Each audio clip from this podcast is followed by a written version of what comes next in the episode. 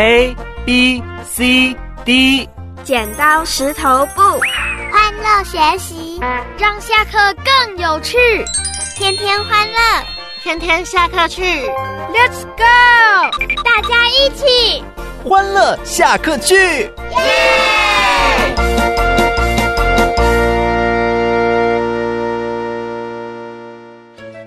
欢迎小朋友收听今天的欢乐下课去，我是花儿姐姐。花姐姐每一次啊，在我们的休闲观光时间啊，介绍了就是世界各地呢非常奇妙的这些景观的时候，我就觉得我们今天能够生活在一个比较安全的环境了哈，真的是非常幸福的事情。因为这个地球呢，它的面积很大嘛，我们不可能呢就是每个地方都适合这个人类的居住啊，所以呢，像一些呢比较特别，然后呢可能人也比较少的地方，它可能就成为了一个啊，就是在这个地球上。非常特殊的哈，可能很多人会去探索的一个地方。但是呢，我们虽然生活在一个比较安全的城市或者是都市里面，我们还是呢要小心，特别是外出的时候。因为呢，花花姐姐在节目当中有提醒过小朋友，马路如虎口，所以外出一定要小心哦。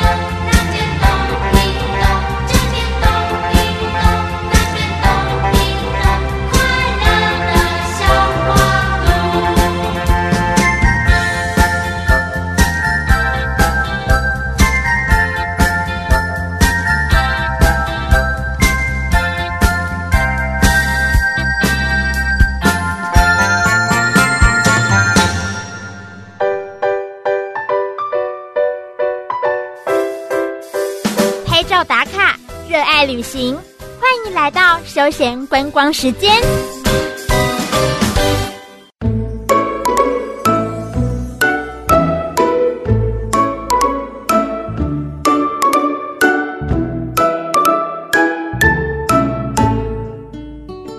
小朋友，今天呢，在我们的休闲观光时间呢，花儿姐姐继续的跟小朋友介绍纸上旅游，探索地球。让我们透过这本书，我们可以认识呢六十七道的绝美风光，而每个地方啊，都会让我们流连忘返哦。那今天呢，花儿姐姐要介绍的这两个地方呢，分别是乌尤尼盐沼，还有亚马逊河。好，所以花儿姐姐先来介绍乌尤尼盐沼这个地方。那么盐呢，盐巴的盐哦，盐源，这个源呢是草原的源。盐原呢，可以说是属于玻利维亚的一个标志性的景观。那乌尤尼盐沼呢，它是呃位在这个高原当中。那沙漠广阔，而且呢几乎平坦，这个跟天空呢，好好像浑然一体的感觉。在沙漠之中呢，有几个大湖，由于各种矿植物的作用，这个湖水会呈现出独特的一个颜色。好，那花儿姐姐呢就读这本书当中呢，介绍了这个乌尤尼盐沼当中的一个内容啊，世界第一盐水湖的称号。乌尤尼盐沼位在南美国家玻利维亚西南部的高原地区，东西长约两百五十公里，南北最宽处可以达到一百五十公里，总面积约一点二万平方公里，是世界上最大的咸水湖。根据考证，在数百万年前，这里曾是一片汪洋大海。然而，随着地壳不断的上升，海水逐渐的退去，才留下了一个个湖泊。乌尤尼盐沼无愧是世界第一大咸水湖的称号。根据勘测，这里的岩层很多地方都超过了十公尺厚，总储量约六百五十亿吨，够全世界的人吃上几千年。而当地人更是因此沾了不少光，吃盐是完全不用花钱的。玻利维亚处在南半球，全年可以分为旱季和雨季两个季节。每年的十二月到来年的三月属于雨季期间，乌油泥就变成了一个巨大的咸水湖，水深零点三到零点八公尺。到了四月到十一月的旱季，湖水就会干涸，湖面就会变得坚硬无比。咸水湖中的盖岩旅馆，当地的乌尤尼人为了吸引更多的游客前来游览观光，曾经在湖中就地的取材盖了一座盐巴旅馆，但后来由于担心污染环境，旅馆停业了，原有的建筑也被改作为盐博物馆来供参观。为了满足游客的好奇心理，当地人还陆续的在咸水湖的旁边盖了一座座的盐房，利用了旱季湖面结成的坚硬岩层，当地人还把它们加工成为一块厚厚的岩砖，并用秸秆和泥砌成墙，再用木板和秸秆做屋顶。通常来说，四五个当地人花两三个星期的时间就可以盖起来一座盐房了。岩房除了有屋顶和门窗之外，墙壁和里面的摆设，包括了房内的床、座椅等家具，都是用岩块制作而成的。而屋顶和门窗使用的其他材料，主要为了防止被雨水浸泡，以此防止岩房被融化倒塌。而这种专门用来招待游客的盐房，通常都不会太大，一般也就几个房间。这种房间就像普通饭店里面标准房间一样，里面摆着两张盐床。在这里住宿通常都是按床来收费的，每个晚上每个床十到十五美元不等。由于这里的地势高，因此当地的昼夜温差很大，白天的气温接近二十度，而夜间的气温却可以降到负二十度。旅馆里可没有暖气，因此为了防寒，这里的床上全都铺着厚厚的驼羊皮。夜里躺在上面睡觉，再盖上一层厚厚的驼羊皮毯，才不会半夜被冻醒。到这里游览的人一般都很好奇，总试图的想舔舔墙壁或者是家具上是不是真的有盐的味道。甚至有吃饭时要将盐桌敲下来一小块夹在菜里的念头。不过这里的盐房都规定不许舔墙和家具。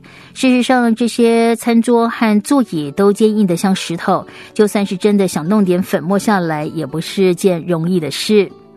当地的咸水湖开发，除了旅游业，采盐也是当地人的另一项收入。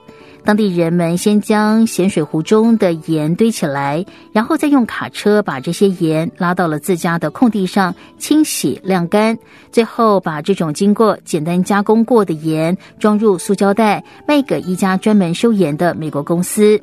总体来说，乌尤尼盐沼还是处在一种养在深闺人未识的一个状态。如果玻利维亚政府能够在咸水湖附近建化肥厂、开采各种矿藏，那么就能够让咸水湖充分的体现它聚宝盆的一个价值了。好，这是呢，今天花儿姐姐呢读给小朋友听的这个地方啊，就叫做乌油黏沼。那我们刚才听到啊，其实有咸水湖这三个字啊。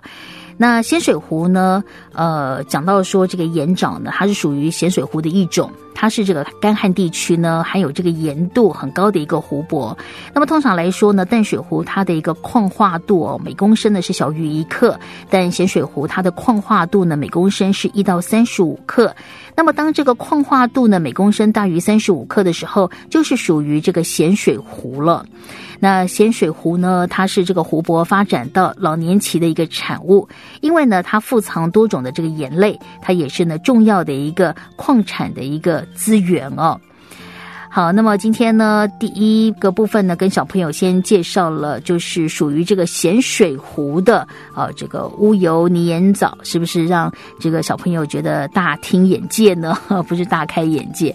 好，不管怎么样呢，我们就多认识一个地方啊，让我们呢对这个地方是有深刻的印象。乌油泥岩藻，希望小朋友喜欢喽。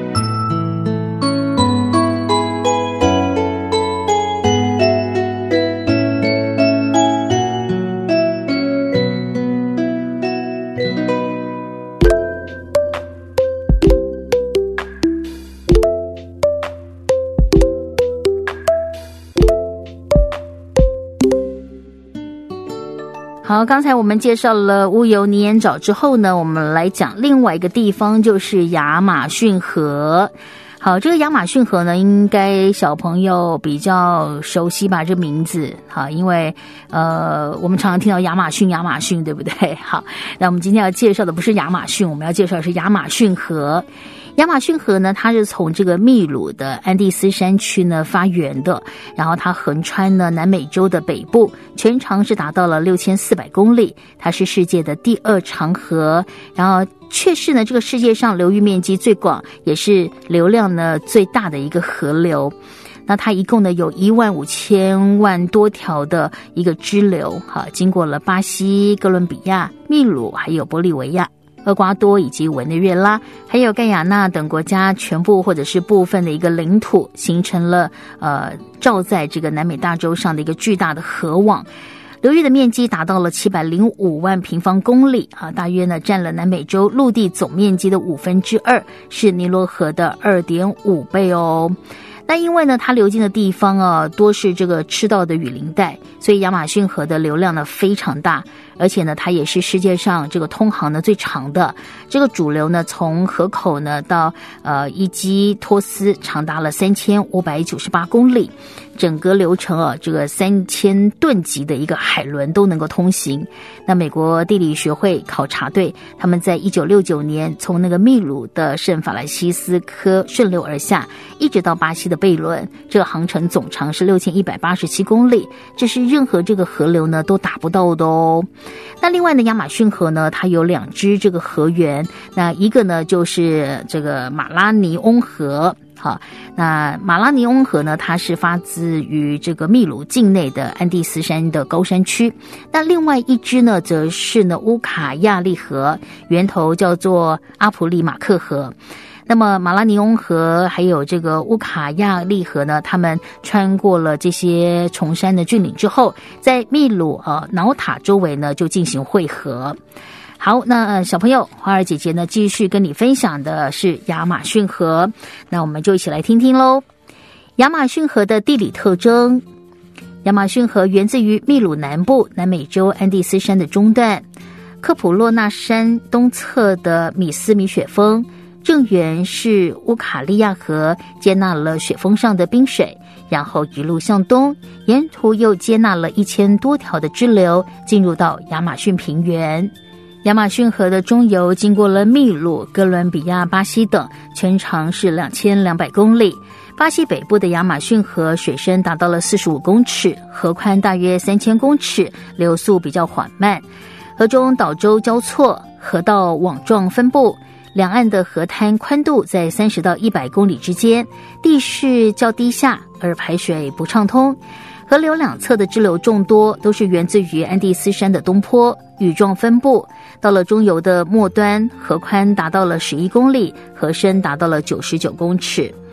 河道的下游长达了一千六百公里，有地方水深河宽，两岸的接地呢都很分明，地势呢比较低平，河滩上的水网如织，而湖泊密集。有些地方则是水流急促，入海的时候河口宽呢是达到三百三十公里。大西洋的海潮溯源直上，最远可以达到一千六百公里。著名的亚马逊雨林，在安第斯山以东就是著名的亚马逊热带雨林了。雨林从东面的大西洋沿岸一直延伸到低地与安第斯山脉的山路丘陵相接的地方，形成了一条林带，逐渐的拓宽到一千九百公里。雨林异常的宽广，而且绵延不断，反映出该地的气候特点：多雨、潮湿以及普遍高温。亚马逊热带雨林是世界上最大的雨林，它蕴藏着世上最丰富多样的生态资源，昆虫、植物、鸟类及其他的生物种类达到数百万种之多。全世界的鸟类总数五分之一都在这里生活着。有专家估计。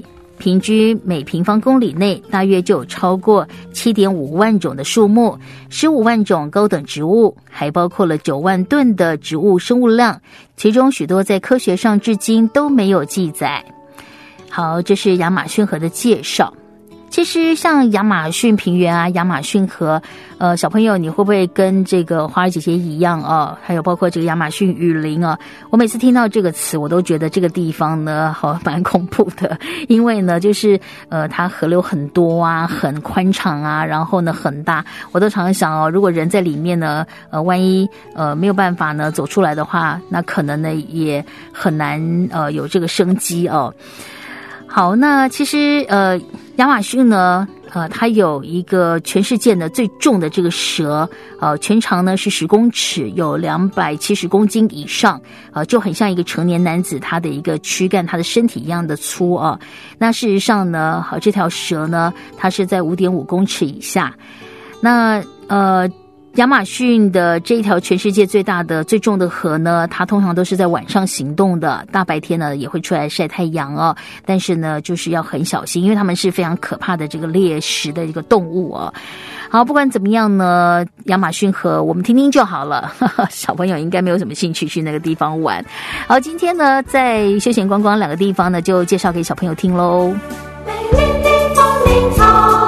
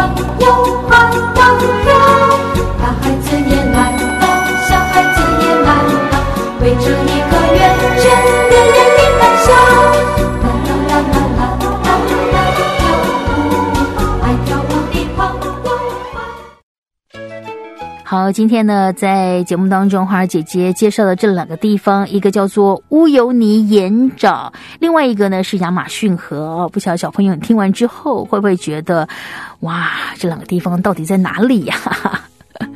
好，如果小朋友呢，呃，要想知道它长什么样子，或许呢，你上网去查一下，可能也可以看到啊。不过在这边呢，要特别提醒小朋友，因为最近呢，我看到一些新闻讲到说，一些呢很文明的国家里面呢，都还是会发生一些小偷的事件啊。例如呢，这个新闻提到了日本，日本这个国家呢，其实是一个非常先进的一个国家啊。可是呢，很多人他们最近到日本去玩，哎，发现呢小偷变多了，好，所以呢还要防小偷啊。这个呃，出外旅行的时候，那花儿姐姐当然也要提醒我们的小朋友，外出呢，除了要注意交通安全之外，也要小心身边的人事物哦。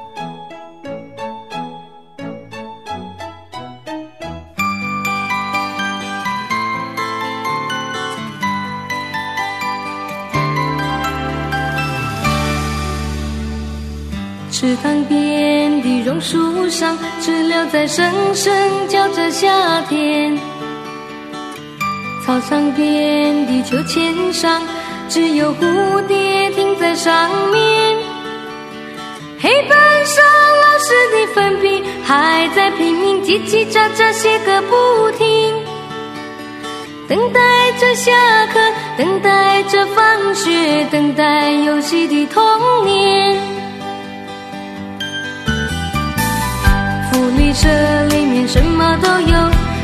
口袋里没有半毛钱。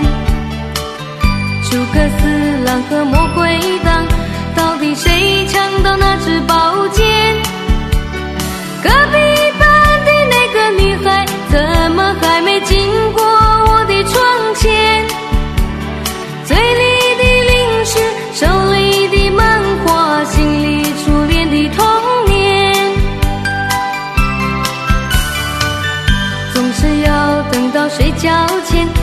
道功课只做了一点点。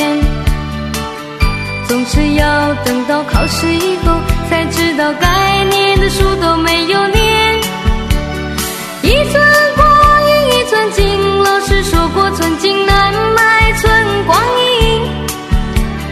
一天又一天，一年又一年，迷迷糊糊的童年。小朋友，今天的节目就到这里了。不知道小朋友听完今天的节目是不是很有收获呢？